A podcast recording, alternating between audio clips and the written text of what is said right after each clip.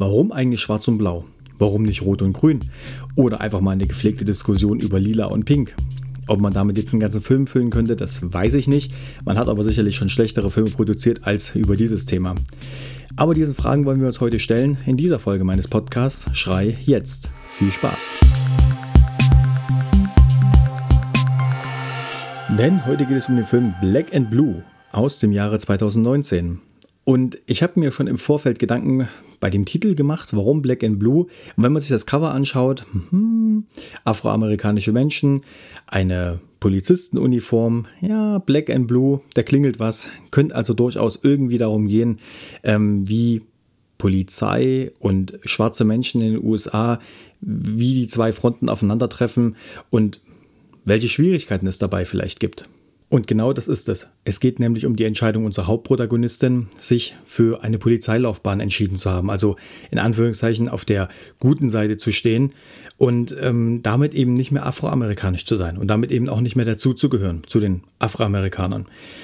Es geht aber hier vorrangig eigentlich darum zu vertreten, dass alle Menschen gleich sind, unabhängig von ihrer Wahl des Berufs oder unabhängig von ihrer Hautfarbe.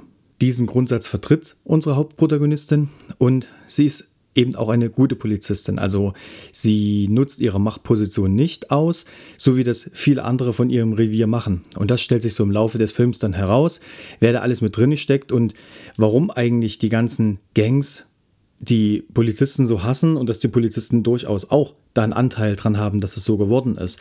Und sie kommt da halt neu dazu muss ich also erstmal einfügen in das Ganze, muss schauen, wie die ganzen Abläufe sind, wer hier mit wem gut kann und, und was die Besonderheiten von diesem Polizeirevier vielleicht auch sind oder von der Gegend, die sie betreuen, um dann halt schnell festzustellen, dass es mit ihren persönlichen, ich sag mal, Eigenschaften oder Einstellungen zu Menschen oder ihrer persönlichen Auffassung von, von Fairness und so weiter alles nicht, nicht ganz passt und sie fängt an dagegen vorzugehen.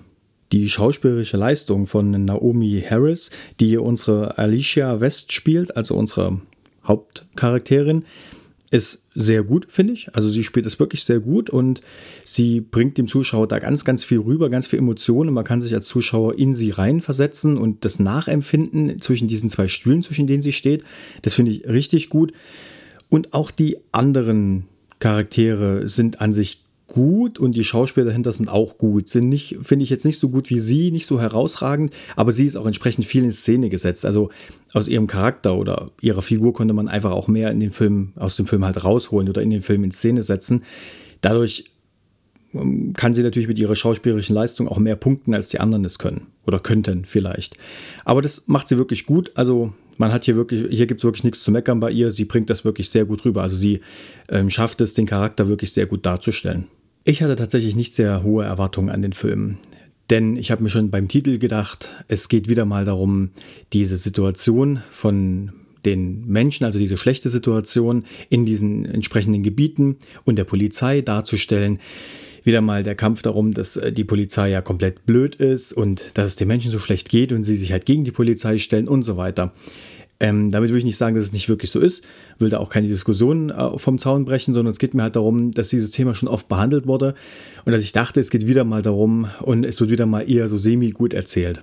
Und dann wurde ich sehr positiv überrascht. Am Anfang des Films zieht sich alles noch ein bisschen, weil die ganze Geschichte erstmal aufgebaut werden muss. Und dann weiß man einfach noch nicht so genau, wird es ein wirklich guter Film oder wird er vielleicht doch dann eher wieder schlecht.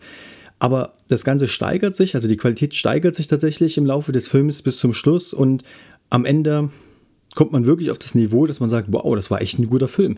Kein herausragend grandios, grandioser Film, aber ein wirklich guter Film, weil es halt eben nicht nur darum geht, zwischen der Einstellung von den Banden und der Polizei, sondern eben auch um die Einstellung von unserer Hauptprotagonistin zur Polizei selber.